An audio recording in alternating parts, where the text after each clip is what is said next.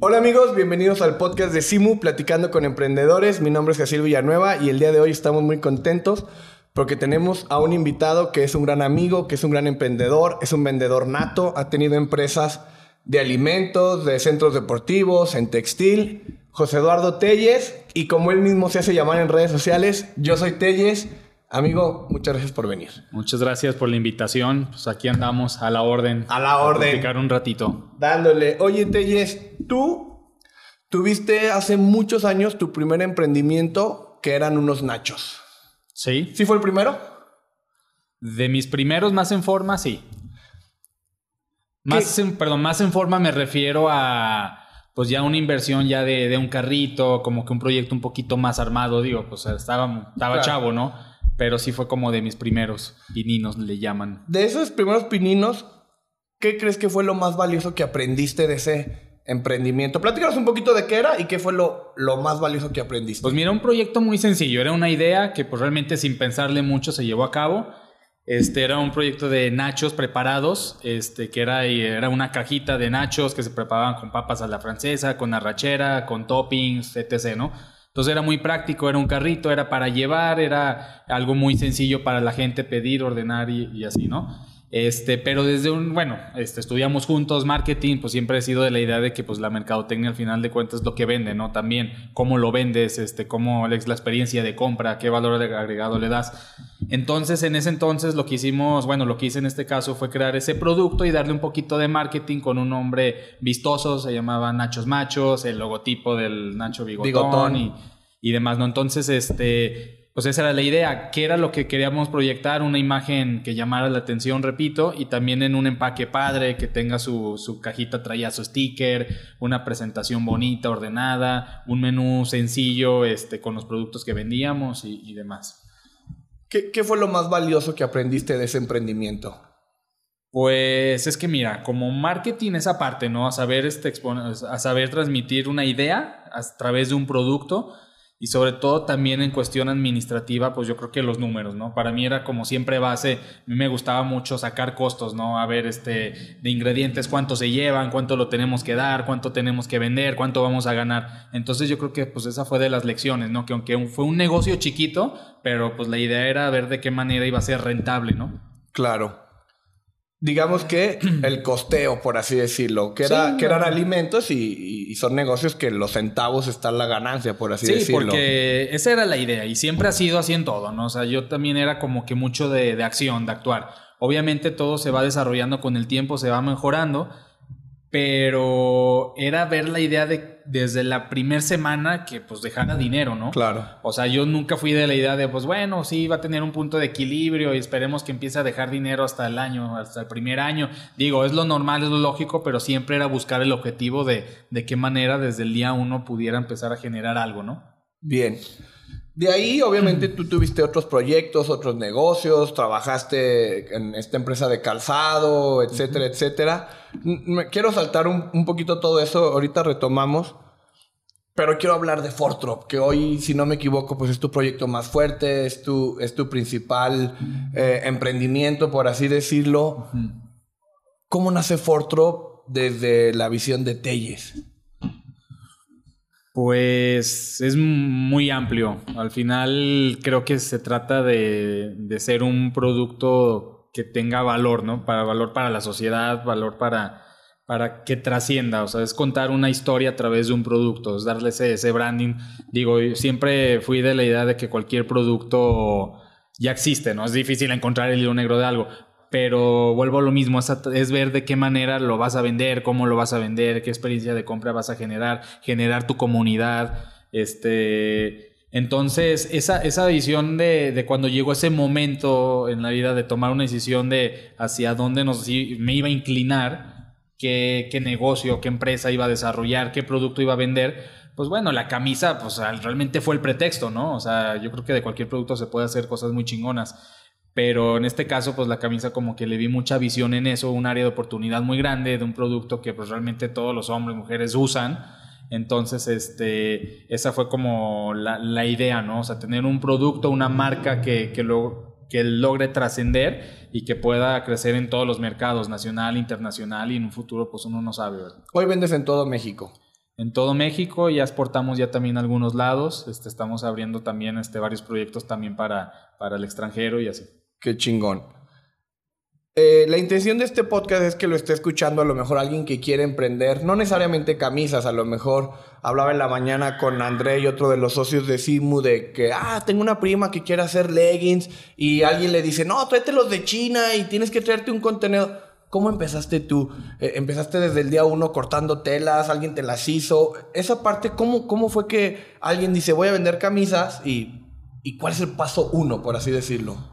Mira, fíjate que algo, algo muy curioso, de repente que platicas con muchas personas, a mí de repente se me acerca personas, pues, son preguntas, ¿no? Pues básicas y, y, es el morbo de, oye, ¿cómo empezaron? ¿Cómo, cómo le hicieron? Y yo algo que he notado, algo muy significativo, es que siempre como, como personas, como humanos, como emprendedores, llámale como quieras, este, tendemos a darle muchas vueltas a los proyectos, muchas vueltas a las cosas, como que queremos que tener siempre como el escenario perfecto para decir a partir de ahorita voy a arrancar o cuando tenga esto ya voy a poder iniciar. Como que queremos tener todos los cabos sueltos ya, ya todo muy ajustado. Y la realidad es que pues las cosas no son así. Bueno, o sea, hay quien lo pueda, lo pueda desarrollar así, perfecto, es válido. Pero yo en mi experiencia te digo, yo era mucho de, y soy, prefiero ser mucho de actuar. Y sobre la marcha ir mejorando, ir viendo, porque solo así te vas a dar cuenta. Entonces, en este caso en particular en la camisa, pues obviamente, pues número uno, yo no me esperé a tener la mejor fábrica de México, ¿sabes? O tener el mejor equipo de costureras de México, porque pues estás de acuerdo que vas a empezar algo y, claro. o sea, por temas económicos, por muchas razones no lo vas a tener.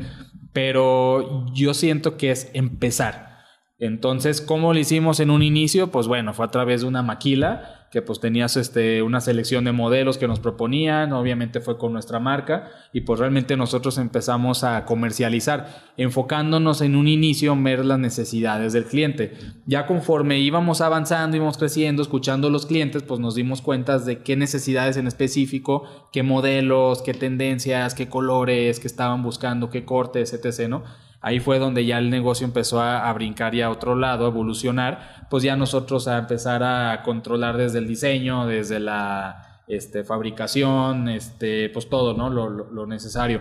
Pero para eso, pues sí fue un proceso, obviamente, este, pues que llevó tiempo, ¿sabes? Pero el chiste era iniciar, o sea, aunque sea con 15 camisas un stock chiquito, es lo que te digo, o sea, siempre yo fui con la idea y sí fue gracias a Dios de que desde la semana uno ya estábamos viendo ya billete. Desde la semana ya estábamos vendiendo. Entonces, digamos que tú encontraste una maquila, estos modelos los seleccionaste, le pusieron tu marca y empezaste a vender. Tal cual. Empezaste a vender en Facebook, en Cajuela, afuera las escuelas. ¿Cómo fue tus primeras pues sí, mira, yo ya tenía un caminito ya también de un modelo de negocio que pues ya anteriormente ya lo he platicado del, calzado en Anáhuac. Que entonces yo ya, ya tenía conocimiento pues de cómo más o menos se manejaban redes sociales y así. Entonces, este, pues se siguió el mismo camino, se le apostó también en primera parte al diseño, el diseño gráfico, en tomar las fotos, subirlas, empezar a meter publicidad, contactar clientes y pues dar seguimiento. O sea, vamos que ponle sí un inicio, pues sí eran las entregas entre conocidos, pero tampoco fue tanto de cajuela, o sea, ya teníamos cierta, este, ya algunos clientes, un caminito. Este, ya un caminito. Pero pues sí, la verdad sí también pues fue desde abajo. Inclusive aquí en León muchos conocidos, amigos también, entre conocidos y amigos las vendían. O sea... Como un modelo de distribuidores, ¿verdad? Así es, que hasta la fecha sigue. O sea, les llamamos todavía distribuidores. Obviamente, pues ya han migrado, muchos ya tienen este mini departamentales, tiendas, cadena de tiendas. Otros siguen siendo distribuidores pequeños que van a la universidad o muchas nenis también que las venden entre amigas. Qué chido. O sea, de todo. ¿Cuánto tiempo duraste así? O sea, ¿cuánto tiempo duraste eligiendo camisas de alguien más, por así decirlo, digo, con tu marca, a poder decir, esta es la primera camisa que fabricamos en Fortro? ¿Cuánto tiempo fueron? Casi tres años. Casi tres años donde tú estuviste maquilando, por así es la palabra. más que maquilando, comprando, comprando y vendiendo. Pues es que sí era, era como una media, o sea, sí era, sí era maquila porque sí teníamos ahí un poquito de, de apertura hacia los diseños, pero no al 100%, o sea, todavía realmente pues no era como tanto las telas que queríamos en específico o eso, pero pues era ya con la marca, pero más o menos sí fueron casi tres años cuando se ya apostó a hacer todo el proceso de peapa. Y ahora cuéntanos cómo fue dar ese brinco, o sea, en qué momento de relativamente sencillo ir a escoger camisas, claro, tú dar tu opinión y decir, no, quítale, ponle, súbele, a métete a telas, patrones, costura, hilos, botones. ¿Cómo fue ese proceso? Pues es que, pues aventarse. Mira, la verdad, fíjate que eso sí, desde chico, esas fueron las ventajas que me tocó a mí de quitarme ese miedo desde muy chico. Que realmente yo nunca le he tenido miedo a esa parte de, híjole, va a ser un negocio que yo desconozco. Porque la verdad, o sea, hasta las influencias de los papás. O sea, yo me acuerdo mucho que es que cómo te vas a meter algo que ni siquiera sabes. Y yo, bueno, pues hay que buscar la manera, pues que no necesito yo saber todo, ¿sabes? Entonces, pues fue un día de repente la decisión de, oye, vamos a ver qué vamos a probar. Pues literal fue, vámonos a México, vamos a buscar telas, vamos a, se compraron maquinaria, se contrataron costureras, con otra persona contratamos una modelista, vamos a hacer este, los primeros patrones, las primeras pruebas y pues desde el día uno, pues empezar a darle y a prueba y error. Obviamente, pues esa primera camada de camisas, pues no eran perfectas, ¿sabes? O sea, tenía muchos errores, pero, pero es lo que te digo, al final de cuentas, pues es aventarse. Realmente, llegar desde un inicio al producto perfecto es muy complicado. Es fecha, eh, el día de hoy que seguimos haciendo perfecciones en la, pues en el corte, en los detallitos, en las costuras, no paras. Pasas de comprar a una maquila a comprar telas ¿Tú sabías de moda? ¿Quién te enseñó? ¿Cómo, cómo, en qué momento dices, ah, sí, claro, yo voy a diseñar camisas y, eh, digo, me queda claro que tienes un equipo, pues, pero ¿cómo fue aventarse en, en una industria de la moda? Digo, los dos estudiamos mercadotecnia. ¿Cómo fue esa parte de decir, yo sé hacer camisas? Pues la verdad es lo que te digo, pues es quitarse el miedo y pues aprender. Obviamente, pues ni yo creo que tampoco soy un perfil que diga soy el diseñador, no tomé cursos, nada, pues realmente pues es observación, ¿no? O sea, es lo que te digo, a mí yo creo que algo que, que yo siempre he tenido es que he sido muy observador en cualquier negocio, como que me gusta estar, o sea, desde analizar las tendencias, la competencia internacional que viene, este, pues obviamente te apoyas mucho también de los mismos proveedores de tela, pues son los que te dan el, como que el como que la entrada de las tendencias del siguiente año, viene este colorido, viene así, así. Y pues es probar, al final de cuentas, pues es desarrollar en la, en la cabeza, este, hasta la fecha, al día de hoy, donde seas estar pensando, ay, imagínate este modelo y si le pongo este detalle y si le pongo estos colores y si lo muevo y le pongo estas telas. Es darle. O sea, hasta en algo muy básico como esto, pues a ver, vamos a meter ahora la letilla aquí al revés. O sea, pero vamos, o sea, eso es algo que a mí me ha gustado, que sin querer lo empecé a llevar yo. Yo te puedo decir que pues sí, yo prácticamente pues soy el diseñador o el que da el... Obviamente tengo un equipo que me respalda, pero pues las ideas de los diseños pues sí vienen en parte de, de mi cabeza, pues. Claro. ¿Cómo funciona hoy Fortrop? Es decir, tienes una oficina, tienes un equipo, tienes diseñadores, la maquila. Platícanos así en rasgos generales cómo, cómo funciona hoy Fortrop. Pues son, obviamente, como cada empresa, son los, los, departamentos. Tratamos de trabajar todos en una, literal, en una mesa todos juntos. O sea, estamos desde la diseñadora, están los de ventas, está este, la persona que me ayuda en diseño, marketing. O sea, estamos todos porque, pues yo, yo es lo que digo, la comunicación es la base.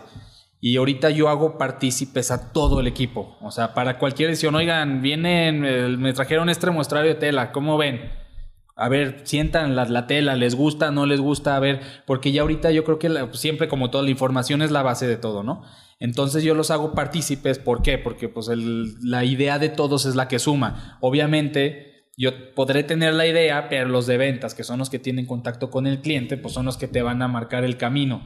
Decir, sabes que a mí me están pidiendo esto, me están este estos clientes me, están este, diciendo que repitamos estos modelos, les gustan más estas telas, etc. Entonces ahorita es una manera en que, en lo trabajamos, hacer partícipes a todos en prácticamente pues, muchas de las decisiones, sobre todo de, de modelajes, de qué modelos vamos a sacar, qué colecciones. Ahora, ¿cómo, cómo trabajamos nosotros? Este, realmente es un modelo de negocio que vamos rápido, la verdad es que vamos, este, sacamos colecciones, ya lo tenemos muy pautado cada 15 días Sí, cada, cada, perdón, cada 15 días nuevos diseños. Sí, o sea, nuevas colecciones. Dentro de las nuevas colecciones puede que una o dos sean resultados de algún modelo, en otras sí son nuevos diseños, nuevos colores, pero cada 15 días es lanzamiento de colección y es lanzamiento desde fotos, desde todo. Entonces, ese ha sido parte del estratégico que nos ha gustado trabajarlo y que les ha gustado a los clientes. Los hemos acostumbrado así. Es este Sacamos la colección, ya tenemos un stock definido, ya lo tenemos prácticamente cuando la sacamos a la venta, ya la tenemos nosotros listas y los distribuidores es de entrega inmediata. Eh, un ejemplo, acabamos de ir a Intermoda, fue nuestra primera edición en enero. Este, pues no te voy a decir que de la vieja escuela, porque pues se sigue utilizando, sí se sigue trabajando, pero nosotros sí trabajamos muy a lo contrario. Obviamente, pues muchos traen, este, sacan sus muestrarios de primavera, verano y es este, la apuestan a, a sacar su muestrario y sobre pedidos y después se entrega 30, 45 días, etc. No es como lo normal. Y nosotros es como, es diferente, o sea, nosotros ofrecemos, pero ya te lo entregamos. Entonces, nuestros clientes, al tener nosotros colecciones con tallas limitadas, nuestros clientes ya saben que pues tienen literal un día para elegir este, los modelos y tallas y no agotan. Sale el modelo y si no pediste hoy, en 3, 4 días se acabó esa colección y, ya a la, que sigue en 15 días y ya no va a ser la misma. Exactamente, entonces eso genera una, una demanda muy rápido, ¿no? Al final de cuentas es el principio de, de carencia, ¿no? De, de, saber que esto es, es limitado, entonces o lo pides o, se va. Sí, totalmente. Y digo, así se ha encaminado el negocio desde siempre. O sea, hay muchas maneras de trabajar, hay muchos modelos de negocio y, nosotros hemos llevado, lo hemos llevado de esa manera. Obviamente, pues vas aprendiendo y vamos viendo muchas áreas de oportunidad. Ahorita pues estamos también empezando a, también a programar un poquito más de ciertos modelos, ya sobre pedidos, a otro, otro tipo de estrategias, pero que sumen a lo que ya traemos. O sea, sin descuidar este, este camino. ¿Tus mayores ventas es por distribuidor o al cliente final en, tu modelo de negocio? Pues yo creo que es un 60 distribuidores, 40, a veces pesa poquito más. digamos que a lo mejor hasta 50-50 dependiendo ah, del mes. Sí. ¿Cómo es esta parte? Tú estudiaste mercadotecnia, hemos platicado en varias ocasiones de ideas. Hoy, quien quiera que entre a las redes sociales de Fortrop, pues son una máquina de generar contenido ustedes, reels, tendencias. ¿Cómo es tu proceso interno? ¿Lo lleva una agencia? ¿Lo llevas tú? Sé que has tenido muchos, este, arriba y abajo, no sé cómo decirlo, con muchas. Hoy en día, ¿cómo lo llevan? ¿Cómo, cómo definiste el llevar tu marketing? Híjole, pues es que sí sí ha sido complicado porque realmente, o sea, cuando me lo han dicho, o sea, casi toda la, lo que es la parte de contenido sí la tienes que hacer in the house. Ok. O sea, lo hemos intentado ya no reciente con, como con agencia, pero sí nos ha costado ni siquiera como que la entrada, ¿sabes? Por lo mismo de que ya lo hemos hecho nosotros tanto tiempo, a veces pues, o sea, tú me lo dijiste en alguna ocasión, o sea, a veces buscamos ya como cosas muy específicas o no sé. Digo, tampoco hemos que hemos cotizado y hemos buscado en, muchos lugares. Claro. Pero ahorita es la idea, de hecho, inclusive ahorita lo que sí vamos a hacer ya como agencia externa, vamos a hacer un, este, un rebranding de la marca. Okay. Ahora sí ya un rebranding muy fuerte en el que pues sí se, esperemos sea un cambio más significativo, significativo perdón, en cuanto a desde el logotipo, qué historia vamos a contar. Ahora sí que los cimientos y la base de la, de la marca. ¿Cambias el nombre? No, no, no, no, no, no, tampoco, tan extremo, pero, pero en cuanto a la imagen y sobre todo la parte interna, como las entrañas del negocio, lo que queremos proyectar. La carnita, dicen por ahí, lo que vamos a contar. Exactamente, y ya pues obviamente con todo lo, lo que conlleva desde manuales, todo, pues lo que se tiene que hacer quizás en un inicio, Obviamente ahorita pues creo que también es, ese rebranding es, es, interesante porque pues ya traemos un caminito, ya sabemos más lo que queremos, ¿no? Claro. O sea, obviamente cuando lo haces antes, ese branding y le inviertes mucho y lo haces mucho ancho, pues ya en el transcurso de los años pues resulta que el negocio ya te fue dirigiendo para otros lados. Y, y, lo dices muy bien, en, el, en unos episodios pasados hablamos con Ricardo Viramontes de TVP, que es un estudio de, de branding muy cabrón, y dice, a veces el emprendedor pues no necesita invertir en una identidad gráfica al principio porque no sabes si el negocio va a jalar o no. Y capaz que ya te gastaste 50 mil pesos en, en, pues la marca. En cambio, hay un momento en que las necesidades de comunicación cambian. Claro. Después de 10 años. Este año son 10. Después de 10 años dices, a lo mejor es momento de volver a contar una historia o contar una historia diferente. Sí, y es pulir las cosas. Y siempre yo creo que esos cambios son buenos. O sea, siempre deben de, y no por, no tiene yo creo que un tiempo determinado, algo que quieras proyectar. O sea, puede ser a través de campañas. Yo creo que todas las marcas que conocemos hacen eso, o sea, desde las chiquitas, medianas, grandes, en algún momento, pues le tienen que dar un refresh o acoplarse a la tendencia también de lo, de lo que viene, o sea, pues es como parte de, ya nos toca este año, ya nosotros. Entonces, por ejemplo, eso sí, a pesar de que igual traemos ciertas ideas, eso sí decidimos trabajarlo con una agencia de que pues venga y tenemos esto y qué nos vas a sumar, tú qué vas a integrar. Ese, ese tipo de situaciones, y entonces, por ejemplo, ahorita lo comentas, o sea, el tema pues de, de, fotografía, pues de repente hacemos algunos cambios, todas las sesiones, los shootings los hacíamos en, este, en alguna locación, restaurantes, bares, este, más, este, ¿cómo le llaman? Pues... Sí, social, por así decirlo. social, ahorita cambiamos un poquito ya el sistema por variarle, ya los hacemos un poquito más en sed, ya más limpio. Ciclorama que, que se vea más el producto, que luzca más. Y digo, pues son rachitas, igual después volvemos al otro, no sabemos. Digo, esa parte de hacer cada 15 días, de cada 20 días estar tomando fotos, nos da esa flexibilidad de estar así. Innovando. De estar probando y si no funciona, quítalo, o sea, ¿sabes? ¿Tienes un fotógrafo de planta, modelos de planta? ¿Contratas cada 15 días? ¿Cómo, lo llevas? Pues mira, el fotógrafo, este, ya tenemos, es mi hermano, ya tenemos ya ratito trabajando con él este, ya se ha acoplado, ya sabe qué tipo de fotografías buscamos, ya sabe, este, la verdad es que ya está acostumbrado también a nuestras necesidades de que pues son fotos y al día siguiente casi casi ya están listas, ¿no? Porque pues, estamos siempre tras el reloj. Sí, tienes 15 días para para vivir el producto porque ya viene el nuevo. Sí, o sea, por ejemplo, me ha costado quizás, no hemos buscado mucho, pero de pronto se vuelve más complicado buscar un fotógrafo que trae sus tiempos bien extremos, de que nos toma las fotos y, la edición va a estar en una semana, 15 días, no nos da los tiempos. Entonces, ya esa parte, pues realmente te puedo decir que pues la hacemos in the house. O sea, ahorita mi hermano ya trabaja como outsourcing, está por fuera, pero pues realmente pues, es, de casa. Pues, sí. Y, y, la parte de los modelos, este, pues sí ya tenemos acuerdos ya con varios ya de tiempo. Pero sí, sí buscamos, o sea, sí seguimos buscando nuevas caras y pues estar este, pues renovando. Este, de repente, mm, dos meses trabajamos con uno, luego regresamos con otro, otro, otro. Así va rotando. Sí.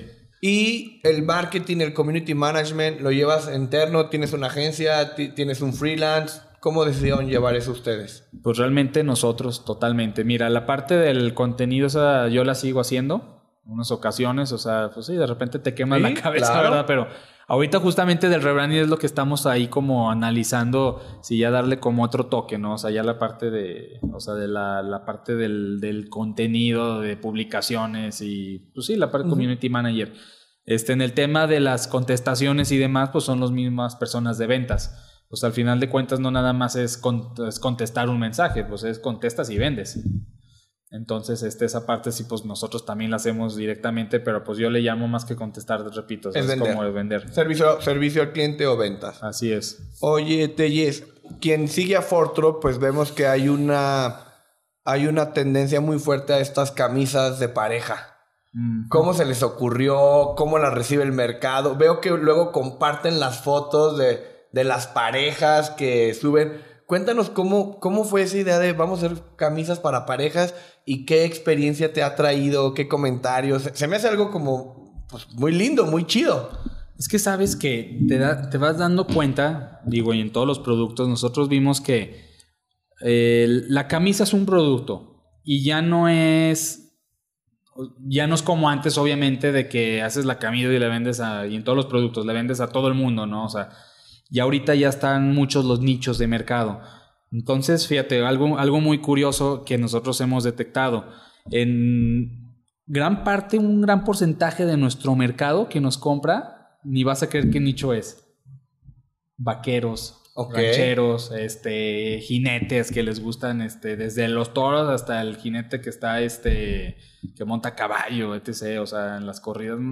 Todo ese tema, o sea, todo ese nicho de mercado está muy fuerte. O sea, de hecho, muchos de nuestros distribuidores están, en ese este, ambiente. Iguala, mucho en Jalisco, exactamente. Y tú dices, oye, pero ¿cómo? O sea, y, realmente es la misma, la misma camisa la puede traer una pareja fresita en la playa, en la playa y la pueden traer ellos. ¿Por qué? Pues al final lo que quieren es, este, nosotros lo que tratamos de transmitir es vivir los momentos, ¿no? O sea, transmitirlo. Y para alguien que sale en el caballo y está en un evento, pues quiere traer una camisa de colores que la gente la, vea, o sea, quiere distinguirse. Wrangler, van por ti, cuidado. Y, por ejemplo, eso curiosamente también el tema de, los de las parejas, este, nos empezamos a hacer como en, un, en ese nicho de mercado también fuerte, pero por ejemplo, hemos detectado que usan las parejas, pero para pueblos mágicos. Okay. Tequisquiapan, San Miguel de Allende, este, Tequila. Como que la pareja se va de trip y quieren el outfit exactamente, y nos mandan la fotito y se ha dado mucho eso. Y fíjate, ahí son muchos, muchas cosas que podemos explotar cañón. O sea, es lo que te digo, o sea, de un mismo producto hay varios nichos de mercado y de cada nicho puedes hacer campañas enormes. Porque si hiciéramos una campaña en para forma, vaqueros. Exactamente. Una para parejas. Para parejas, para pueblos mágicos. O sea, obviamente, pues están las camisas pues, del día a día, ¿no? Pues también que son como pues, lo básico. O sea, hay muchos nichos. Por ejemplo, hemos sacado también camisas ahorita que están lo de revelación de sexo. Mm. También los colores azul, sí. O sea, nos piden mucho también de que pues están, este, lanzan el globo y es color azul, rosa. También ese es otro nicho que tú dices, ay, ¿qué tanta gente va a comprar eso? Pero es enorme. o sea, si te metes a ese mercado, ese nicho es. está cañón. Pues es que podemos decir cuántos bebés nacen al año. No, en y, México. y prácticamente digo, no todo el mundo le gusta, no todo el mundo, pero ya es una tendencia ahorita que pues muchos que van a tener hijos, pues lo hacen, ¿no? Hacen la fiesta de la revelación. O el Save the Day también de las parejas y también muchos las usan la mucho también para las pedidas. Cuando dan los anillos también nos mandan mucho, fíjate. Y que traen los dos iguales. Los dos iguales también. O, en sus momentos. O traen la foto. Es que como que hemos grabado eso. O sea, al final de cuentas un momento feliz que te la pasas chingón. Que traigas tu camisa puesta. ¿Sabes? O sea, y tomas la fotografía y que llegues a la imprimas y llegues al refri y digas, no mames, me acuerdo de cuando este, tal reunión, me acuerdo de cuando di el anillo y, que veas y pues te vas a acordar de lo que traías puesto. Al final de cuentas le das un significado hasta la ropa, ¿sabes? Y al revés, vas a ver esa camisa y ya vas a saber que es la camisa de cuando pediste a tu esposa, cuando pediste sí, ahí ese. Digamos que Fortron va por ahí, ¿no? En, contar historias, en, las camisas de tu día a día, en las camisas de, de un momento especial. Exactamente. Obviamente no empezaste así. Cuando las hiciste no sabías esto. Pues no, esa es justamente las cosas que digo, se van puliendo. Y si hay otro nicho de mercado, otra oportunidad, pues ahí Le vas es, meterse. Es que de eso se trata. Oye, Telles, ahorita estamos hablando, digamos, de miel sobre hojuelas y que todo ha sido chido y de maquila, comercializar. De todo tu negocio en estos casi 10 años que vas a cumplir, ¿qué crees que ha sido lo más difícil o el mayor reto que te has enfrentado? Pues es que el mayor pues que yo creo que en cada, pues han sido muchos momentos, ¿sabes? O sea, uno pues sí, sí reflejas y ves como la parte, la parte bonita siempre, pues es lo que vas a transmitir siempre. Pero pues sí hemos tenido pues muchos reveses, ¿no? O sea, por ejemplo, al inicio también como todo, digo, pues si era, sí fue un negocio, gracias a Dios, un negocio rentable desde un inicio, obviamente quizás otras escalas, pero pues el hecho de que pues venga una semana floja, no tener este los clientes, de que sacas una colección y no gustó, no se vendió, pues claro que ha pasado también. Entonces el tema también este de los recursos, también económicos, que pues es la hora de, de, apostarle, de invertir en telas, de invertir en esto y, y, saber que le tienes que apostar todo y pues ahora sí que es todo o nada, o, o funciona o pues te la vas a ver complicadas, ¿no? Entonces, mucho de esas situaciones, pues sí han sido a través de los años lo que se ha complicado. Obviamente, la parte del, crecimiento que involucra encontrar al personal adecuado, tanto desde la producción, tanto este, el, equipo interno, pues todos han sido, han sido aprendizajes, han sido detalles que, pues sí, como cualquier empresa atraviesa, ¿no? O sea, sí es un proceso de que pues tienes que a prueba y error y tienes que estar buscando. Si alguien no funciona, pues ni modo, o sea, quítalo y estar buscando, picando. Este. Entonces, pues sí, todos esos. El tema, fíjate que de, la, parte de, la pandemia, no te voy a decir que a nosotros, este, nosotros nos benefició, pero porque tomamos decisiones muy a tiempo. O sea, ahí también, como en todo lo que hemos hecho, fue apostarle, porque pues obviamente todo el mundo paró, pero sobre todo por el miedo, ¿sabes? Entonces yo también este, se, tomé la decisión cuando veíamos el tema de la pandemia que iba a iniciar, fue como de chino, o sea, o te haces para atrás y pues ya me quedo con la mercancía que tengo y pues porque no sé cómo va a venir, o apuéstale fuerte y dale. Y nosotros apostamos justamente para pandemia, duplicamos la producción. Wow. O sea, le apostamos todo. ¿Quién nos trajo de beneficio eso? Que cuando muchos de la, de la competencia, o sea, cerraron y no tenían nuevos, nosotros estuvimos sacando nuevo, nuevo, nuevo, entonces muchos voltearon a vernos. Entonces en ese momento fue también cuando empezamos también este, irnos este, para arriba. Tú no te lo voy a contar, tú ya sabes también la parte de la, la apertura que tuvo la, el comercio en línea, online, todo. Y nosotros realmente sí estuvimos preparados para eso. O sea, sí teníamos el stock, sí teníamos la mercancía, pero pues fueron momentos decisivos de que pues tienes que apostarle y no sabíamos. Era el riesgo de que meses antes de, que llegara la pandemia fuerte, de que se veía venir que iban a cerrar y cerraron muchas fábricas, empresas, literal por órdenes de gobierno, pues en esos dos meses antes fue de, métele todo, todo. Tú aumentaste tu producción antes de la pandemia para tener stock. Sí, afortunadamente se logró trabajar de una manera organizada, de una manera pues como muchos lo hicieron y seguimos con la producción, pero pues ya obviamente ya con esos niveles de... Oye, Teyes, y ¿Qué onda con el personal? Ahorita dijiste, se le he batallado. ¿Tú qué haces en RH? ¿Tienes alguien de RH? ¿Eres tú? ¿Cómo haces entrevistas? Lo pregunto también porque es una pregunta muy común. ¿Cómo gestionar al personal? La mayoría de las empresas, uno de los dolores de cabeza son, es el personal. ¿Ustedes cómo lo llevan? Mira, siempre he sido yo de la idea de que menos es más y de hacer lo más que se pueda con los recursos que se tiene. ¿Por qué lo digo eso? Este, a veces en las empresas se crea el falso error de que tener mucho personal o todo aquí súper organizado, pues te va a traer este, beneficios o te va a dar más, este, pues más ventas, te va a generar este, mejores resultados, más utilidades, ¿no? Y realmente a veces creo que no va tanto por ahí, sino realmente con el personal o lo que tienes es sacar el mayor provecho. La verdad es que hasta ahora no nos hemos visto en ese tema como una empresa de tener directamente un departamento de recursos humanos, porque la parte en la cual comercializamos somos un equipo pequeño, que lo tratamos de hacer productivo.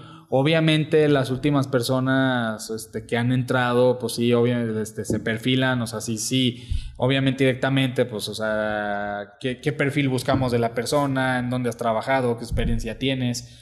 Pero yo también a la vez he sido mucho de la idea también de que pues nadie nos ha enseñado, ¿sabes? O sea, de que pues son, tenemos este mucho dentro del trabajo, pues son cosas que puedes ir aprendiendo. O sea, mientras tengas la voluntad de hacerlo, puedes, este, puedes aprenderlo. Nos ha pasado también que hemos contratado personas con el supuesto perfil, pero pues realmente si llegan y no traen la iniciativa o no traen las ganas y eso, la actitud pues no. Entonces te digo, o sea, esa parte, pues sí, como somos una, nos apoyamos, ahí tenemos, pues obviamente tenemos un equipo también de contadores, tenemos ahí también quien nos asesore en la parte luego legal, también tenemos, pero más externo, ¿sabes? Pero sí, sí nos tratamos de apoyar en eso. Este, también recursos humanos, oye, ¿cómo ves? Dale un vistazo, ayúdanos a buscar, pero no lo hacemos tan directamente realmente no tenemos tampoco mucha rotación de personal. Tienes quien te asesore y tienes a, tu equipo que la comunicación todavía es muy fuerte entre ustedes. Exacto. Hace ratito hablaste de Intermoda. Fue tu primer año. Sí, la primera edición. La primera edición para ti. Alguien que tenga un negocio ahorita que a lo mejor se, se esté cuestionando si ir, si no. Es una inversión desde comprar el lugar, invertirle al stand, los días que estás en la ciudad, viáticos ¿Lo recomiendas, no lo recomiendas? ¿Cómo fue tu experiencia en Intermoda? Yo creo que depende mucho hacer del tema de, los dineros, ¿sabes? O sea, hacia dónde la apuestas. O sea, si sí realmente tienen tanto la liquidez o tienen la manera de ir, pues sí es importante. Pero también depende, o sea, tampoco es como que es una varita mágica que llegas y pero sí llega, es, como todo en el negocio, o sea, llega, llega un momento más bien en la empresa en la que pues es una necesidad de que tienes que hacerlo, ¿sabes? O sea, nosotros ya desde hace años ya, ya teníamos que ir y por una u otra cosa de, de que no estábamos muy enfocados, muy ocupados en el día a día, aquí no lo hacíamos. Entonces, este, se dio la oportunidad y fuimos. Sí es importante también porque yo, yo, lo, yo lo reconozco es como que también meterte realmente a la industria, ¿sabes? O sea, es como meterte al corazón de, pues, donde están todas las empresas, donde están todos los, proveedores. Y es, pues sí le llaman mucho también, este, pues es un lugar donde tienes que estar, es la, es la publicidad, relaciones públicas. relaciones públicas, todo. Obviamente hay clientes, este, logras conocer muchas personas, este, Muchos ven, ah, es un mundo ahí, ¿no? Que realmente de eso te lo da. Yo personalmente, yo iba a todas muchas ediciones, pues obviamente de entrada por salida, pero pues nada que ver con como visitante. como visitante y vas a ver, voy a ir a ver proveedores y a ver qué tendencias hay en ciertas cosas, este, de, pues de nuestro, nuestro gremio, pues, pero realmente estar ahí es otro boleto. Ok. Entonces creo yo, y, y a lo que iba es que es picar piedra. O sea, todo el mundo te dice, ¿sabes qué bien? Y, y, aquí no creas que vas a llegar y la primera es una varita mágica, tienes que estar, te van ubicando, te van recomiendo. Es al final de cuentas, es como todo. O sea, te ven ahí dos, tres, cuatro, cinco ediciones y, ay, mira, le está yendo bien. O sea, genera ese morbo de por algo le está yendo bien, ¿no? ¿Qué pasa luego también de que, pues, unos que van dos ediciones y ya no van? Uh, ya ni vinieron. Sí, algo das de qué hablar, ¿no? Exactamente. Oye, Tellis, tú has trabajado con influencers en las camisas. Incluso por ahí vimos que Omar Chaparro llegó a usar tus camisas. ¿Cómo ha sido tu experiencia con los influencers? ¿Te han buscado? ¿Tú los buscaste? Platícanos un poquito tú cómo lo has vivido. Fíjate que ese, ese tema no lo tenemos para nada explotado, ¿eh? O sea, lo que ha salido ha sido de manera muy, muy casual. Orgánica. Muy orgánica. O sea, tan orgánica, así te lo podría decir, que ni siquiera creas que estamos ahí picándole a ver a quién le mandamos o... O sea, la verdad, por ejemplo, ese contacto este, lo generó Mayra. Este, fue a través de su esposa Lucy, Lucy Chaparro. Le escribió, este, oye, trabajamos, nosotros hacemos esto, así, así, este, le gustó, ah, sí, oye, están padres, a ver, mándame. Ya dice, generó el vínculo, le mandamos dos, tres veces. Justamente para estas fechas, el año pasado, nos invitó a la, la premier de, de, su, película. Ajá, lo conocimos ahí personalmente, le llevamos las camisas, este platicamos sobre algún proyecto más a futuro. La verdad es que ya no le dimos tanto seguimiento nosotros también por otros temas acá internos, pero conciertos también influencias es lo que hemos hecho, pero realmente no hemos hecho un plan de trabajo más en forma, ¿sabes? Lo que has hecho ha sido un esfuerzo casual, orgánico, por así decirlo, que eso habla de que el producto por per se les gusta a las personas, porque te han buscado de alguna manera, llegaron a ti. Sí, exactamente, o sea, muchos no, o sea, sí nos han buscado muchos, este, y, y la verdad es que por ponerte una, una, cifra, ¿no? O sea, de cinco que les hemos escrito, tres, cuatro nos han aceptado. Ok. Así, ah, órale, me gusta, mándame. O sea, pues realmente, o sea, en plan colaboración, obviamente, pues sin hablar de un plan de trabajo en forma, ¿no? O sea, pues ya sabes, el unboxing. Pero a mí lo que me llamó la atención, como dices, lo chingón, por ejemplo, yo veía a Omar Chaparro que las usaba, ¿sabes? O sea, realmente tampoco él hizo nunca un comercialote de nosotros de, ay, miren, busquen estas camisas y etiqueten. No, no, no. O sea, él en sus videos, en su día a día, en sus historias, él las usaba en sus viajes, un viaje que tuvo a Europa, traía su camisa, o sea, digo, eso es realmente lo chingón, que sí era un producto que él sí usa. Sí, que no fue como, ah, aquí con el café más rico, ¿no? Que se ve el comercial sí, oh, mi, no, más bien fue un, Omar Chaparro está en una, en Europa en su viaje y trae la camisa. Ni la menciona ni nada, pero la trae porque genuinamente se la quiere poner. Sí, y ahora también como todo hay perfiles, él la verdad si lo observas en su manera de vestir y eso es muy básico. Sí. O sea, ese güey la verdad es que son jeans, una playerita, una camisa negra, y nuestra tendencia pues es más enfocado a lo colorido, otros tipos de diseños.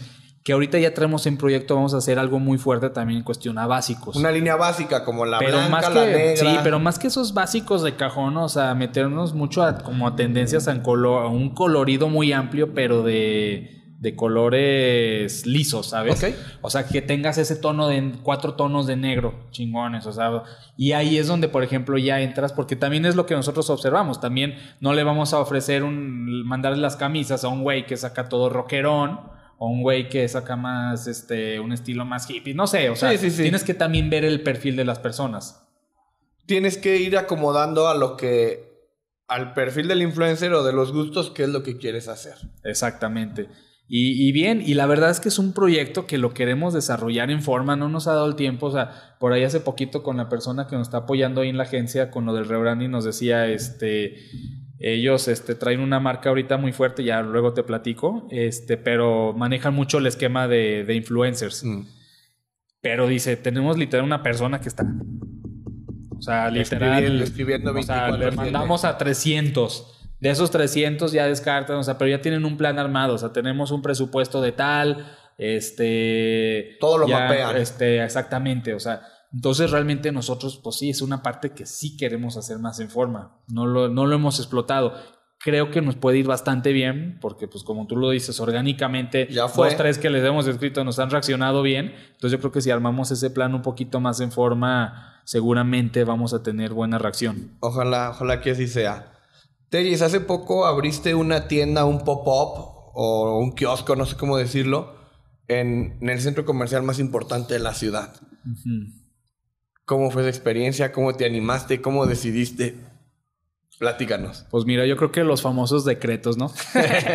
yo siempre, la verdad es que aquí, precisamente aquí en León, yo siempre he pensado que no hay un buen punto de venta, o sea, es muy complicado. O sea, la verdad es que por mucho que te vayas a los bulevares, este, campestres, la verdad es que no es... No hay como en otras ciudades como sus zonas fuertes de, de comercio, De comercio. creo yo. Sí, Digo, claro. obviamente, pues está el centro, pero creo yo O la que... central, Sí, camionera. pero sí, pues es otro, hay, es pero otro mercado, y exacto. demás, ¿no? Entonces yo siempre, desde que empecé en la marca, esas veces que decía es que tenemos que estar en Plaza Mayor, tenemos que estar en Plaza Mayor y Altacia, obviamente, pues también como segundo plano, ¿no? Tenemos que estar ahí. Pero pues obviamente ya estás hablando de, de otro negocio, o sea, ya es meterte al negocio retail, ya estás hablando ya de, de otra... Gastos fijos. Sí, ya es otro, otro, otro mundo, ¿no? Se dio la oportunidad hace un año, este, a través de ahí de un conecte que tuvimos, este, un buen espacio, la verdad es que te- tuvimos una, un, un lugar muy estratégico, creo yo, bueno, en una de las entradas principales. Sí, porque aparte ese espacio tú lo inventaste. Antes no había nada ahí, ¿o sí? Tú literal montaste el... Sí, el- ahí, ahí son las mayores. O sea, haz de cuenta que te ofrecen los espacios con alguna estructura o literal los metros cuadrados y tú llegas. Montas. Por eso, más que un hilito, o sea, nosotros le llamamos el- la Pop Store, ¿no? Pop o sea, Store, ¿De qué se trata de esto? Pues son negocios o empresas que están en internet y que pues buscan meterse en algún, ya sea, por ejemplo, en Estados Unidos, en Nueva York, en las avenidas principales o o las hacen por determinado tiempo en este en X lugar. Entonces nosotros es como la idea de la Pop Store en una en una un espacio de chiquito de 3x3 que tengan lo necesario.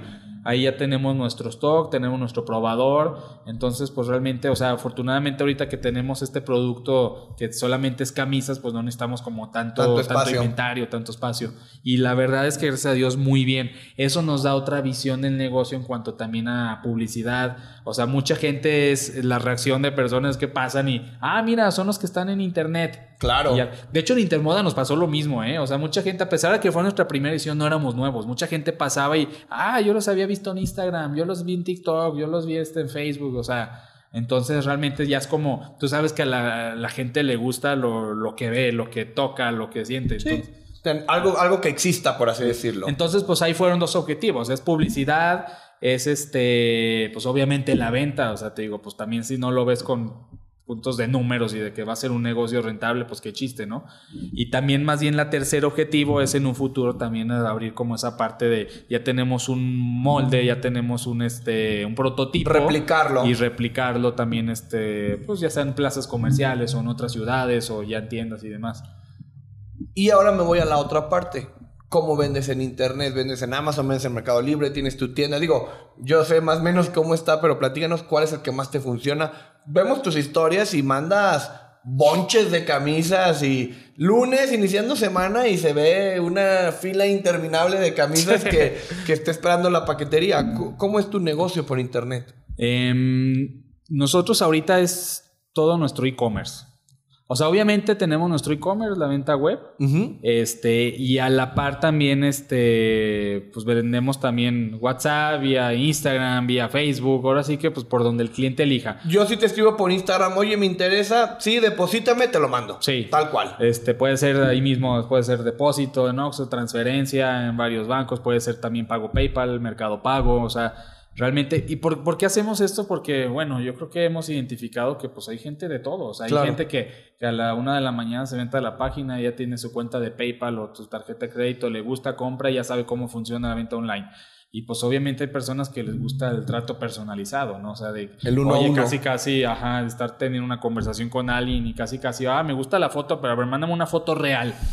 Sí pasa, o sea, ahí Sí, hay de entonces hay quien se le facilita, le gusta más por WhatsApp, hay quien por mismo por Instagram, o sea, son entonces pues realmente pues nosotros lo tratamos de, de gestionar, ¿no? O sea, de, de esa manera.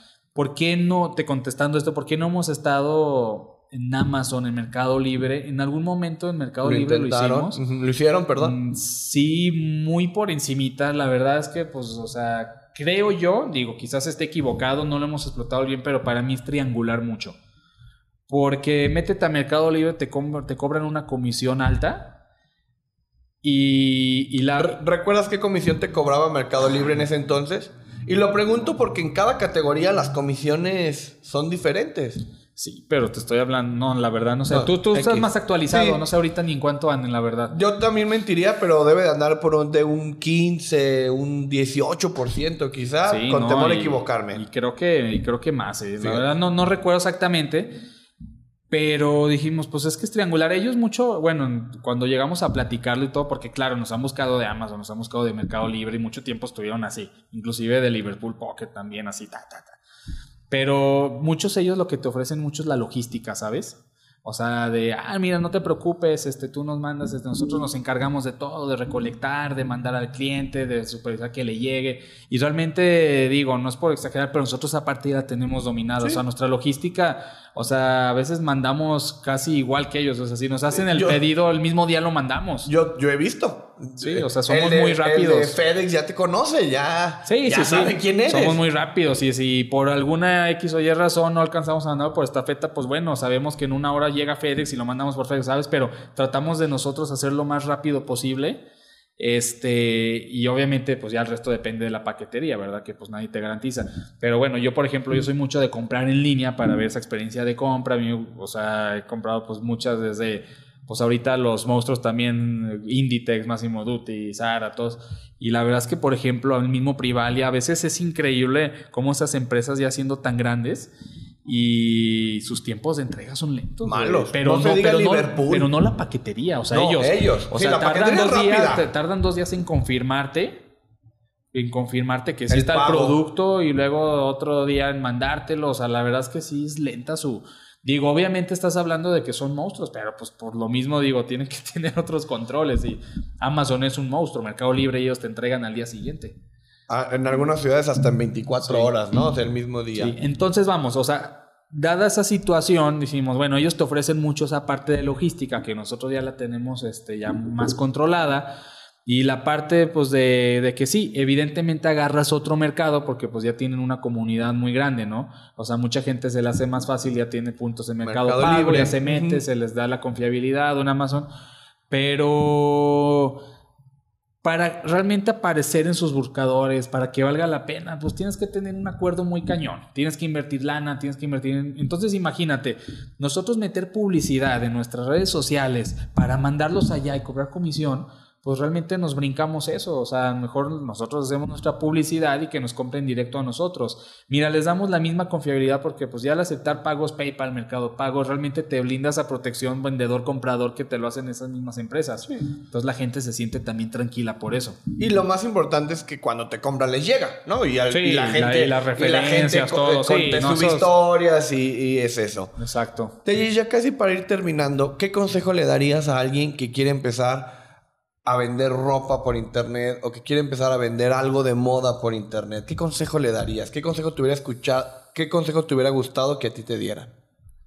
Mm, pues que son muchas cosas, ¿no? Pero por ejemplo, yo creo que, o sea, sí importante, yo les digo, la parte del, del, branding. O sea, para mí, pues es muy clave también cómo lo vendes, ¿no? O sea, es un producto, o sea, de qué manera lo, lo, lo muestras al cliente este, ahorita, mira, yo, yo creo que eso es como de las partes importantes, porque obviamente, pues la parte de diseño, la moda, ver qué, qué viene, qué está en tendencia, ¿no? Pero, este, resulta luego, ¿cómo te explico? Este, me ha pasado, o sea, yo he visto productos que son buenos, pero pues la verdad le invierten pues, cero pesos, o sea, la, la parte de, del branding, la publicidad y el producto pues no se aprecia bien. Entonces, yo, y ahorita ya la gente ya también está esa ventaja de que ya está un poquito, ya tiene más apertura al, comercio online y a comprar exclusivamente, o sea, ropa o calzado ya por internet. O sea, antes era todavía mucho el tema, chin, es que la, es que la talla, y es que a mí me gusta sentir la ropa, este, la, la tela. Sí hay, obviamente, o sea, es un mercado muy grande, mucha gente sigue siendo así Pero pues son, es lo que te digo, son mercados. Ahí está el mercado enorme, gigante, que le gusta comprar por internet. Y a mí, por ejemplo, en lo personal me gusta comprar ya más por internet que en la tienda porque pues ya veo la outfit, ¿no? O sea, ya veo que este, ah, mira, se ve chingón. A veces que una, una misma prenda la veo en internet y me gusta cómo se ve porque ves las opciones, cómo las trae el modelo y vas a la tienda y la ves y dices, no, no es lo mismo. Entonces nosotros últimamente también tratamos de darle como que ese toque, ¿no? O sea, tenemos nuestra fotografía, darle este, la, la del producto, la camisa y con qué pantalón y con entonces, este, yo creo que esa parte es importante. Este, obviamente, gestionar bien el tema este, pues de paqueterías, envíos, o sea, esa parte, pues la operación es de cajón.